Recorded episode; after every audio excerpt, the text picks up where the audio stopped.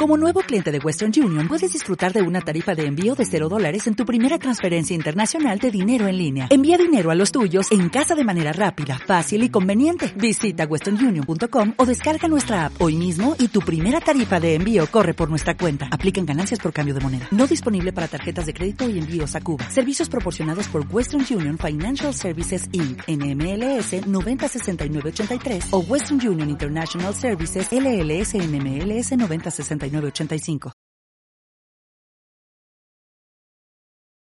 les quiero invitar a abrir sus Biblias o a ver la proyección en Marcos capítulo 5, versículos 25 al 34.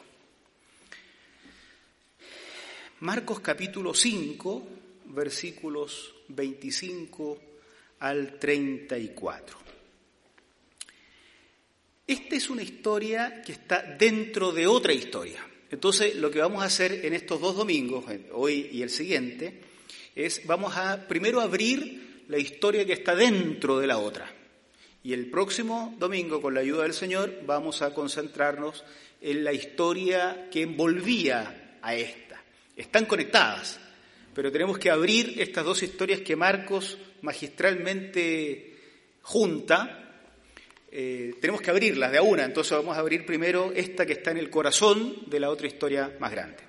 Así que, verso 25. Había entre la gente una mujer que hacía 12 años padecía de hemorragias. Había sufrido mucho a manos de varios médicos y se había gastado todo lo que tenía sin que le hubiera servido de nada, pues en vez de mejorar, iba de mal en peor. Cuando oyó hablar de Jesús, se le acercó por detrás entre la gente y le tocó el manto. Pensaba, si logro tocar siquiera su ropa, quedaré sana. Al instante cesó su hemorragia y se dio cuenta de que su cuerpo había quedado libre de esa aflicción. Al momento también Jesús se dio cuenta de que de él había salido poder. Así que se volvió hacia la gente y preguntó, ¿quién me ha tocado la ropa? ¿Ves que te apretuja la gente? le contestaron los discípulos. Y aún así preguntas, ¿quién me ha tocado? Pero Jesús seguía mirando a su alrededor para ver quién lo había hecho. La mujer sabiendo lo que le había sucedido, se acercó temblando de miedo y arrojándose a sus pies le confesó toda la verdad. Hija, tu fe te ha sanado, le dijo Jesús. Vete en paz y queda sana de tu aflicción. La frase que dispara nuestra conversación de esta mañana aparece al final, en el versículo 24. Vamos a partir por el final para luego comenzar eh, desde el comienzo de nuevo. Pero partimos con el final de la historia. Hija, tu fe te ha sanado. Vete en paz y queda sana de tu aflicción en el versículo 34. Tu fe te ha sanado. Vete en paz y queda sana de tu aflicción. Hemos estado estudiando los milagros de Jesús, no en un libro en particular, sino en un cierto orden en que probablemente fueron conservados antes de ser incluidos en los evangelios, y por eso no hemos seguido un libro eh, en específico. Pero hace rato que nos venimos dando cuenta de que esos relatos milagrosos que aparecen en Marcos relatan encuentros con Jesús donde Jesús habla de la fe de las personas que reciben el milagro. Eso es como insistente. ¿ah? Jesús hace un milagro, pero cuando dice algo, dice algo sobre la fe de ellos. Conforme a tu fe te sea hecho por ejemplo. O no he visto fe así en todo Israel. Y ahora tu fe te ha sanado. Parece que el Evangelio de Marcos quiere registrar para la posteridad dónde Jesús encontró fe, cuáles fueron los lugares de emergencia de la fe. ¿Dónde? ¿Dónde está la fe? ¿Con quién se va encontrando Jesús que tiene fe? ¿Y dónde no está la fe también? Porque cada vez que Jesús le dice a alguien eh, que le reconoce que tiene fe, el lector atento se da cuenta de que a otros no les reconoce la presencia de esa fe. Siempre que dice que encuentra fe, eh, Marcos el Evangelista describe brevemente cómo esa fe se manifiesta. ¿Quién es poseedor de la fe?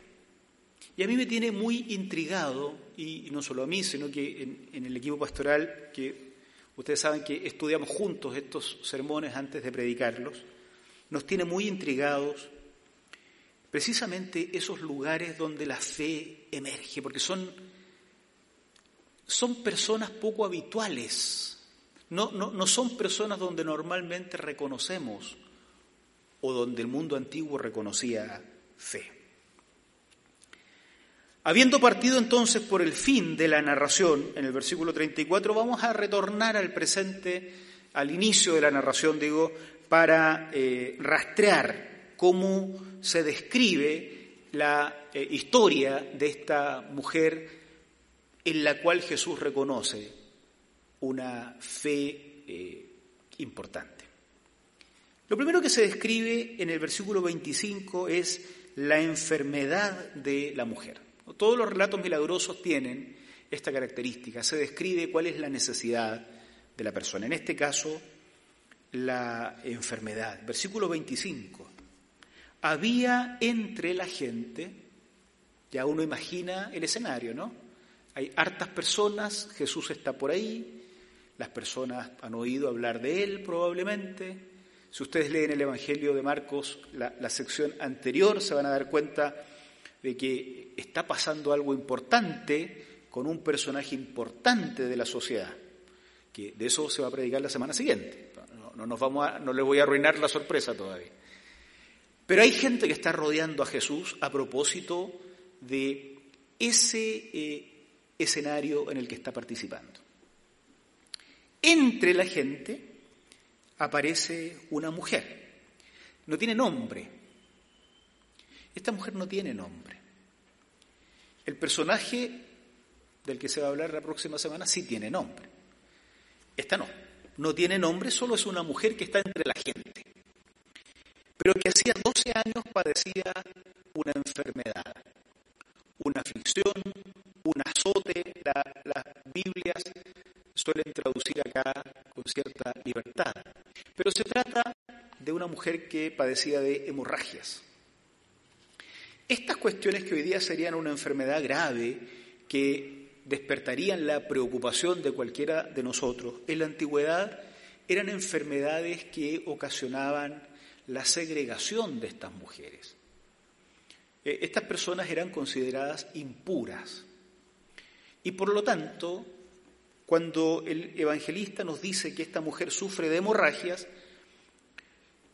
no necesita explicar nada más para dar a entender que se trata de una mujer marginada de todo vínculo con la religión. Es una mujer que no puede entrar a los lugares sagrados, pero tampoco puede ser tocada, ni ella debiera tocar, porque la impureza de ella, impureza ritual, contaminaría a la persona que la tocara o a la que ella tocara llevaba 12 años en esa condición.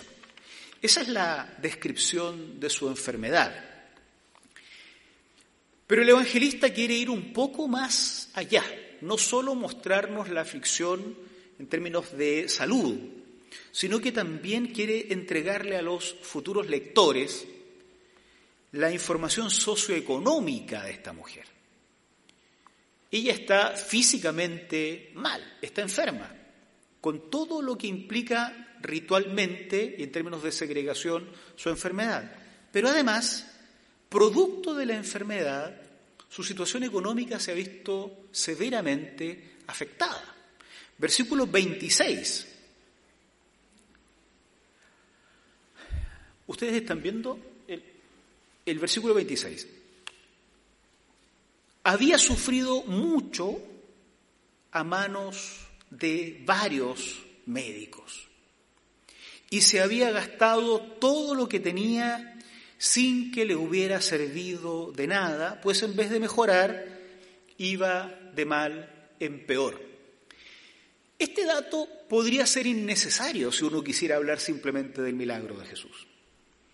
Pero al evangelista le parece importante mencionarlo. Eso significa que nosotros cuando lo leemos tenemos que detenernos acá.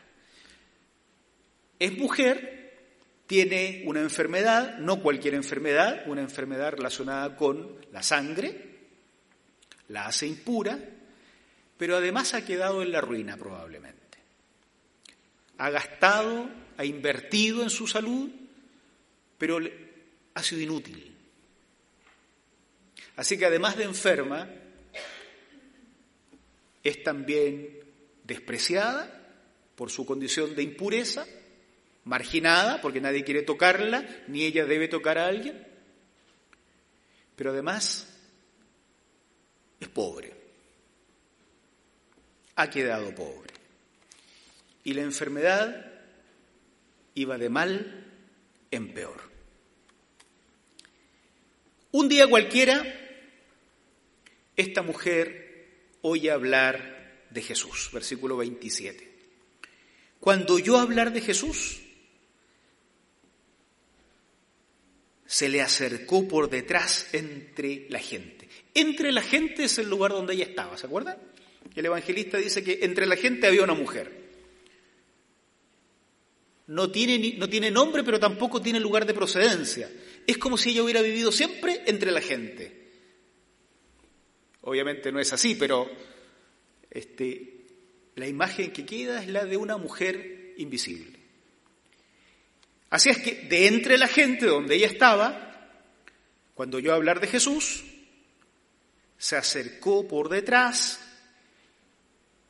y comete la transgresión. Ella no debe tocar a nadie, pues, y nadie debe tocarla a ella. Pero ¿qué le importa eso a una mujer que por 12 años ha experimentado el desprecio de quienes determinan cómo debe funcionar las cosas. Para esta mujer, los que crearon esas leyes no saben nada de lo que significa ser una mujer segregada por 12 años.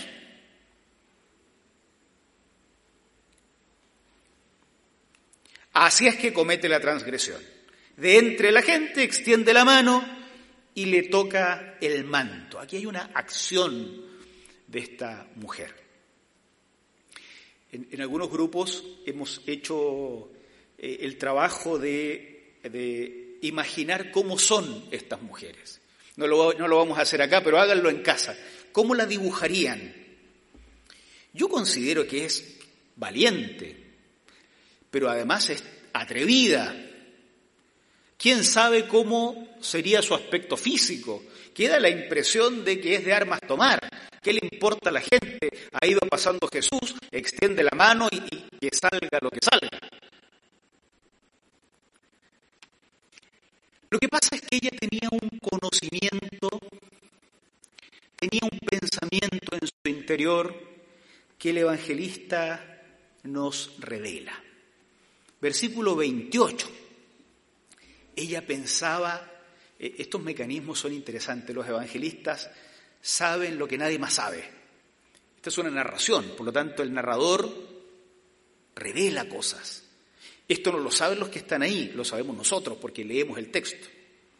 Ella pensaba, si logro tocar siquiera su ropa, quedaré sana. Ella había oído hablar de Jesús, eso el evangelista nos contó. Había oído hablar de Jesús. Y eso debe haber sido muy poco, ¿no? Ese poco conocimiento que tenía de Jesús le bastaba para albergar esta esperanza. este pensamiento. Seguramente había escuchado hablar de lo que Jesús había hecho por otros lados y escuchó hablar de él. Va pasando por acá. Si logro, porque también está la posibilidad de no lograrlo, ¿no? Que alguien la detuviera en el camino. Pero si logro tocar siquiera su ropa, seguramente quedaré sana. El resultado, un triple resultado. En la mujer, versículo 29, al instante cesó su hemorragia y se dio cuenta de que su cuerpo había quedado libre de esa aflicción. O sea, resultó tal como ella lo había pensado, valió la pena el riesgo, extender la mano, tocar el manto, después de eso que la lleven donde quieran, total, ya había quedado sana. Ese fue el resultado en la mujer. Pero la acción de la mujer también tuvo un impacto en Jesús. Versículo 30. Al momento también Jesús se dio cuenta, ella se dio cuenta que estaba sana, pero Jesús también se dio cuenta de que de él había salido poder. Así que se volvió hacia la gente y preguntó, ¿quién me ha tocado la ropa? ¿Quién me ha tocado la ropa? Uno no puede ir más lejos y más profundo en estos relatos, porque el evangelista no nos entrega más información, pero a uno le queda la impresión de que se provocó una especie de transferencia de poder o de, de algo, de tal forma que Jesús siente que algo de él se traspasó a la mujer y la mujer experimenta que tuvo efecto positivo para ella lo que había planificado. Pero también esto generó un impacto en los discípulos. Cuando Jesús pregunta, ¿quién me ha tocado la ropa? Versículo 31, los discípulos también reaccionan. Para variar, no saben nada, ¿no? Los pobres discípulos siempre quedan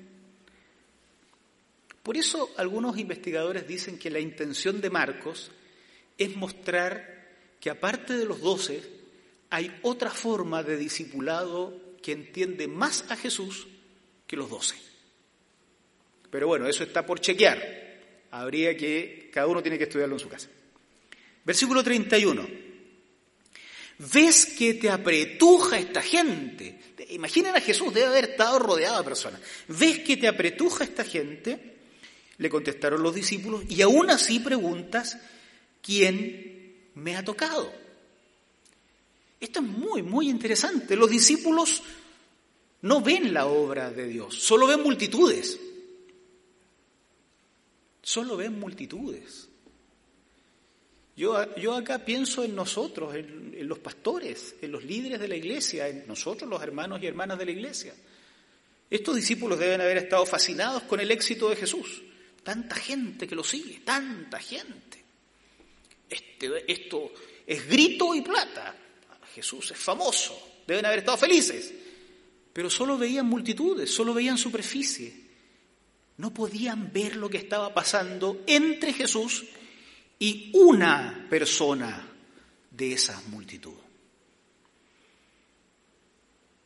En realidad había pasado algo extraordinario pero no estaba en la superficie de los acontecimientos.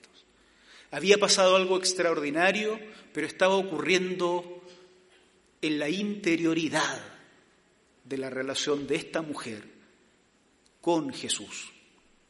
Y noten ustedes que este vínculo profundo, personal, es posible aunque estén rodeados de personas.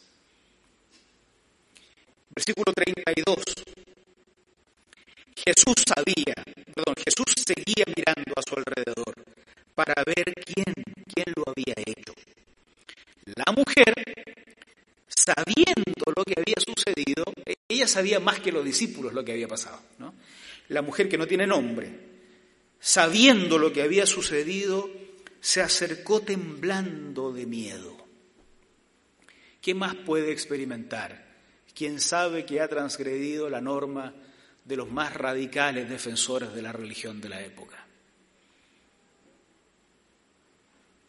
¿Qué más puede sentir?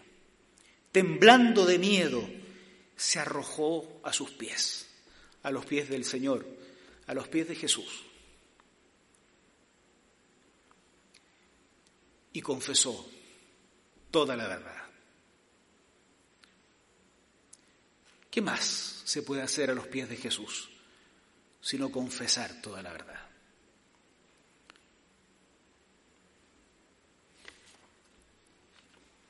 Y aquí viene la frase que disparó todo esto. Hija, contestó Jesús. Esto debe haber sido casi más sorprendente que el milagro mismo para el resto de la gente. Porque lo que se esperaba acá era la reprimenda. ¿Cómo se te ocurre tocarme? Me dejaste impuro. En cambio Jesús dice, hija, tu fe te ha sanado. ¿Cuántos de los discípulos habrán esperado que Jesús los ponga a ellos como ejemplo de la fe? Tu fe, Pedro, tu fe, Judas, tu fe, Juan. Pero esas palabras las dirige Jesús a la mujer, que no tiene nombre, que vive entre la multitud, con flujo de sangre. Tu fe te ha sanado vete en paz y queda sana de tu aflicción. Esa mujer volvió a su casa de forma distinta a cómo salió de ella. Apostarle a Jesús fue el mejor negocio de su vida, vamos a decirlo de esta manera. No sabía qué iba a pasar, sospechaba, si logro tocarlo, quedaré sana. Contra todo, lo hizo. Esa es la descripción que uno puede hacer de este relato que leemos en nuestras Biblias. Pero todavía es posible profundizar un poquito más y reflexionar en torno a ciertas cosas que surgen de acá. Hay tres elementos en los que uno podría detenerse y les propongo estos tres por un minuto. Primero, ¿qué es la fe? el contenido de la fe. Porque Jesús le dice a esta mujer, tu fe te ha sanado.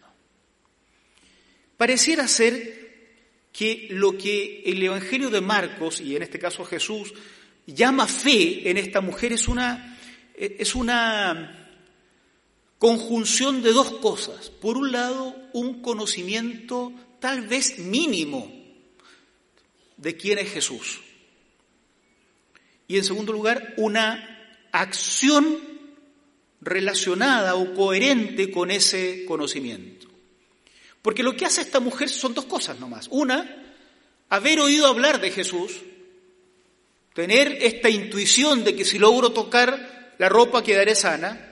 Y lo segundo que hace es, contra todo pronóstico, lanzarse a tocar a Jesús un conocimiento mínimo y una acción decidida. Parece que eso es, y digo parece, porque el Evangelio de Marcos no especula sobre la fe. En los Evangelios no encontramos tratados de teología sistemática sobre la fe, lo que encontramos son historias. Estas son las historias que las personas contaban a sus hijos, las, historias que las personas contaban a los paganos las personas que se contaban entre la iglesia para darse fe, lo mismo que estamos haciendo nosotros, contarnos una vieja historia y tomar decisiones respecto de lo que esta historia nos comunica. Por lo tanto, no hay una especulación sobre la fe, no es posible decir la fe es esta frase. Pero estas dos cosas que hace esta mujer, este conocimiento elemental y la acción decidida por ahí va pasando Jesús, he oído que Él hace tales cosas, me lanzo y lo abrazo.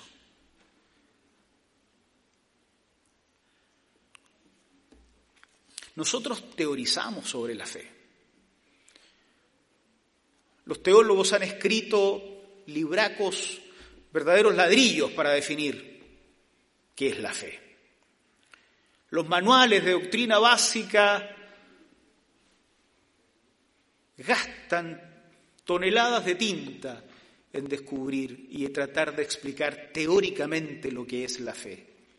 Lo que le hace el evangelista para decirnos lo que pareciera que es la fe es contarnos una historia. Ella no puede definir qué es Jesús. ¿Sabe la mujer de las doctrinas del siglo IV sobre la verdadera divinidad de Jesús o la verdadera humanidad de Jesús? Cuestiones por las cuales los teólogos mataron y vivieron en, en la Edad Media. Cuestiones por las cuales las iglesias se siguen dividiendo hasta el día de hoy. ¿Qué sabe la mujer de teología? Nada. Había oído hablar de Jesús, se lanzó a abrazarlo. Y cuando Jesús la mira le dice, tu fe te ha sanado. En ella encontró fe. Entre esa multitud deben haber estado los otros especialistas también, tal vez mirando de lejos. A ellos no les dice que encontró fe en ellos. En la mujer sí. El contenido de la fe. Uno de estos elementos que destacan acá. Un segundo elemento que destaca es este acercamiento a Jesús. Parece que muchos pueden acercarse a Jesús, incluso muchos pueden intentar tocar a Jesús y tal vez muchos pueden tocar a Jesús, pero no todos los acercamientos son iguales. Fíjense ustedes lo que dicen los discípulos. Jesús pregunta, ¿quién me ha tocado? Los discípulos dicen, todos te tocan. Pero solo uno de esos toques provocó que poder saliera de él. Uno. Entonces es posible rodear a Jesús, es posible intentar abrazar a Jesús, es posible colgarse del cuello de Jesús. Pero cuando esto se hace de forma inadecuada, tal vez sin fe, tal vez sin necesidad, tal vez sin angustia, tal vez sin sentirse despreciado, tal vez creyendo que uno lo merece, no sale poder de él. El acercamiento a Jesús como frase la podemos usar todos.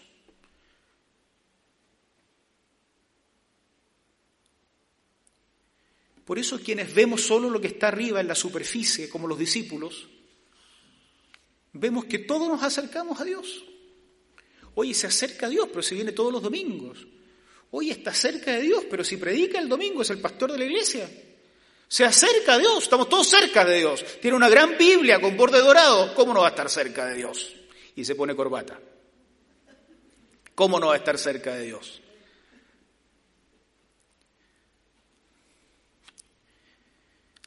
Pero parece que acercarse a Jesús es posible sin hacerlo de corazón. Y en todos esos casos es como decían los discípulos, todo el mundo te toca. Pero solo en algunos casos se produce este encuentro real con Jesús. A la mujer le pasó. Y lo tercero que destaca acá es precisamente lo que da título a este sermón el lugar de emergencia de la fe. ¿Dónde aparece la fe entre tanta gente tan capacitada en el siglo I? ¿Dónde va Jesús a encontrar fe? Debió ser extraño en la época en que se está escribiendo el Evangelio, años 70 más o menos, del siglo I, que se ponga como ejemplo de fe a una mujer que vive en un entorno donde la religión dominante, los, que, los que hablan de Dios, la consideran marginada. Encontrar en esta mujer fe y que de boca de Jesús surja esto, debió ser chocante. para muchas personas. Parece que uno finalmente no debiera ser tan ligero para considerar que hay fe en cualquier persona que uno encuentra acercándose a la vida religiosa. Porque no a todos a lo mejor nos diría el Señor, tu fe te ha salvado, tu fe te ha sanado, o he visto fe en ti. ¿Quién sabe si, si nosotros a lo mejor seríamos solo la multitud? Dios quiera que no, ¿quién sabe?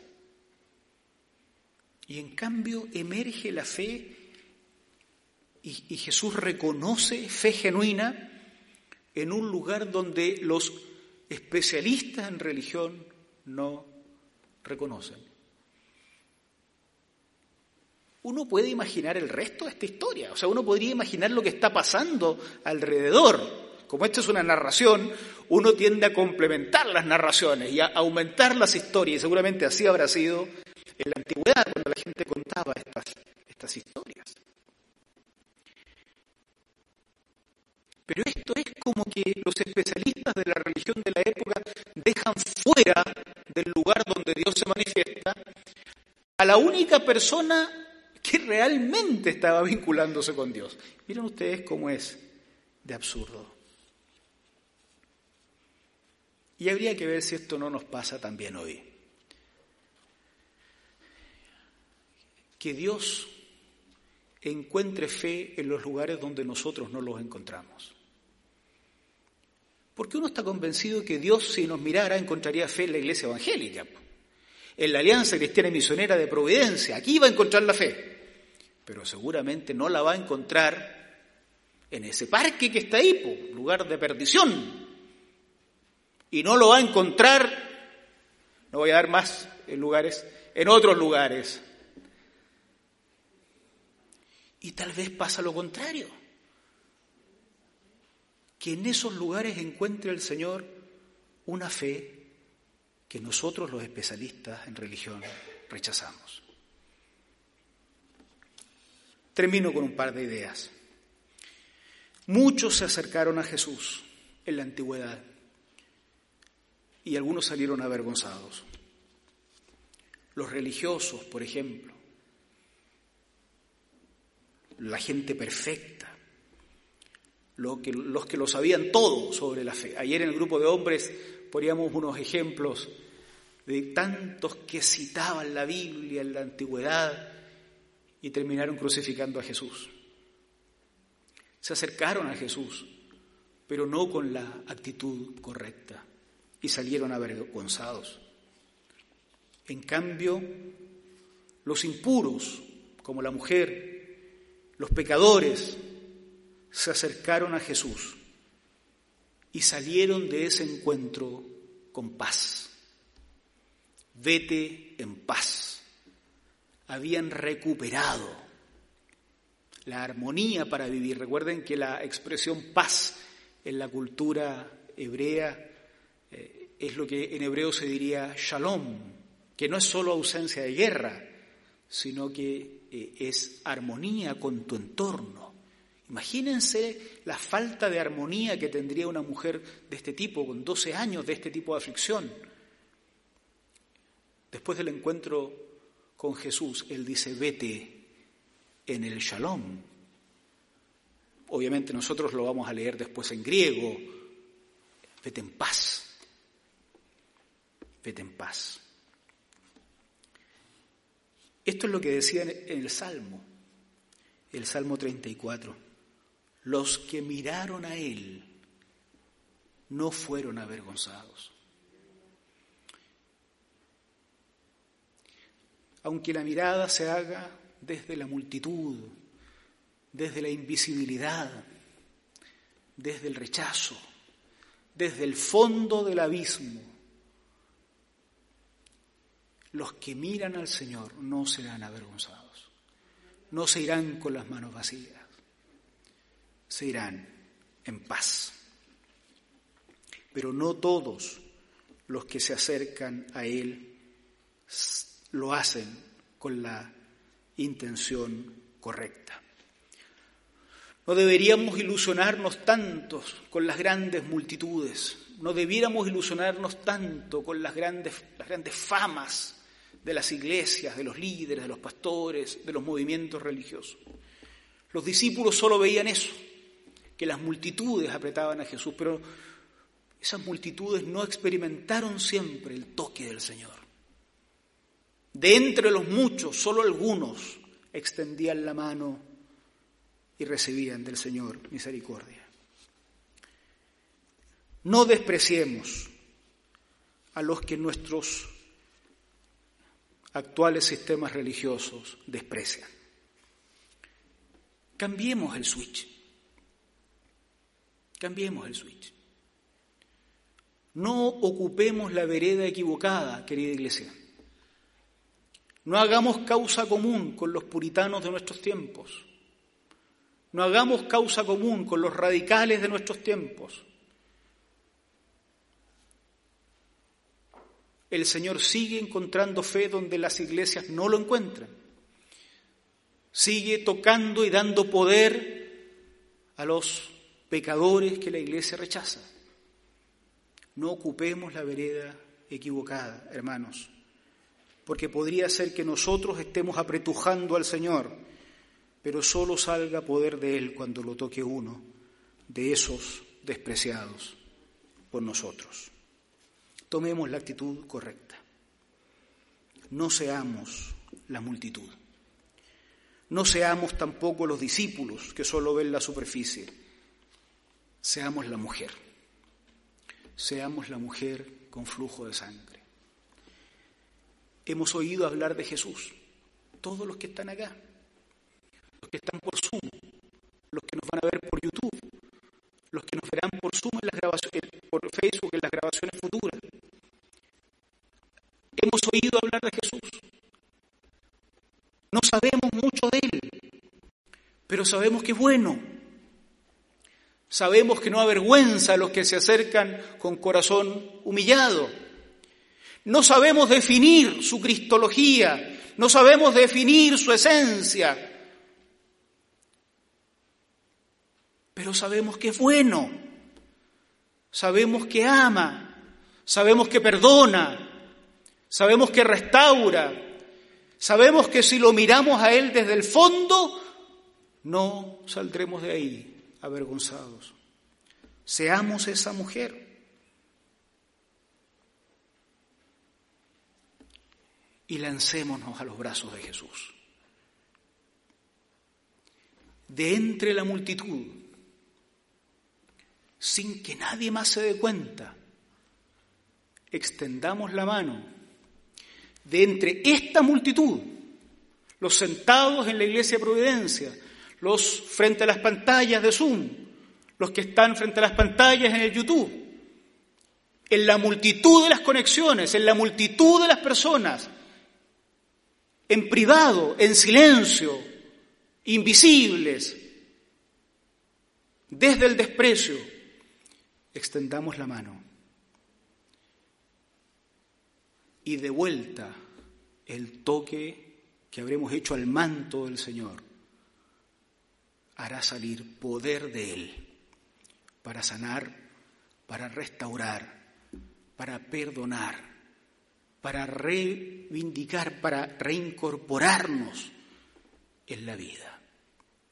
Porque los que estamos acá necesitamos, los que estamos aquí tenemos aflicción, los que estamos acá necesitamos restauración, necesitamos perdón, necesitamos liberación, necesitamos que el Señor rompa las cadenas que nos tienen atados al pecado, a la miseria, al odio, a la culpa.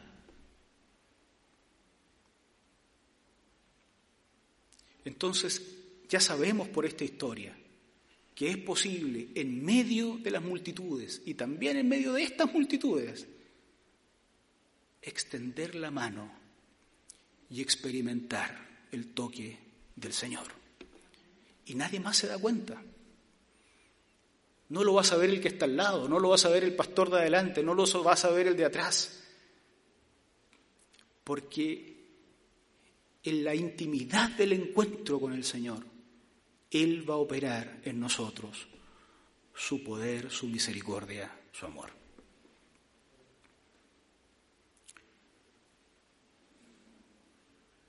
En la soledad de las multitudes y en lo privado de nuestros corazones, encontremos en el Señor la misericordia que necesitamos. Amén. Bueno, oremos entonces. Oremos y extendamos la mano. Extendamos la mano por la fe. La mano del Señor que pasa entre nosotros, que está entre nosotros. Oramos. Señor,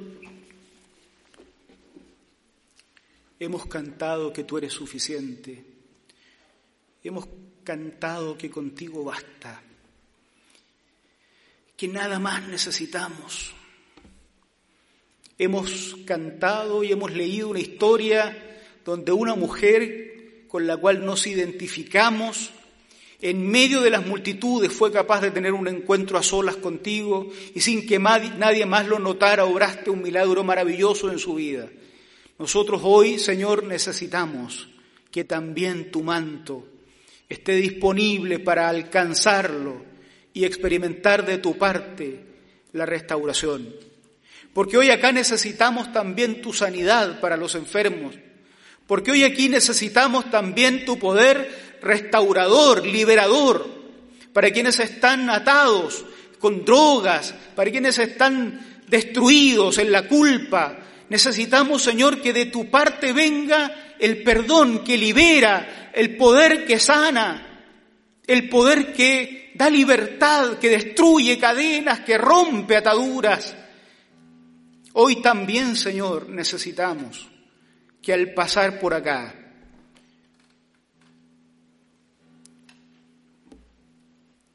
brote de tu manto poder, Señor, para quienes hoy, como esta mujer enferma, extendemos por la fe nuestra mano.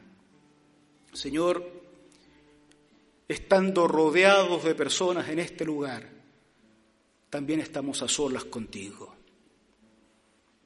Y te pedimos en el nombre de Jesús que de tu parte venga el poder, para que al salir de acá, también nosotros vayamos en paz. Te damos las gracias.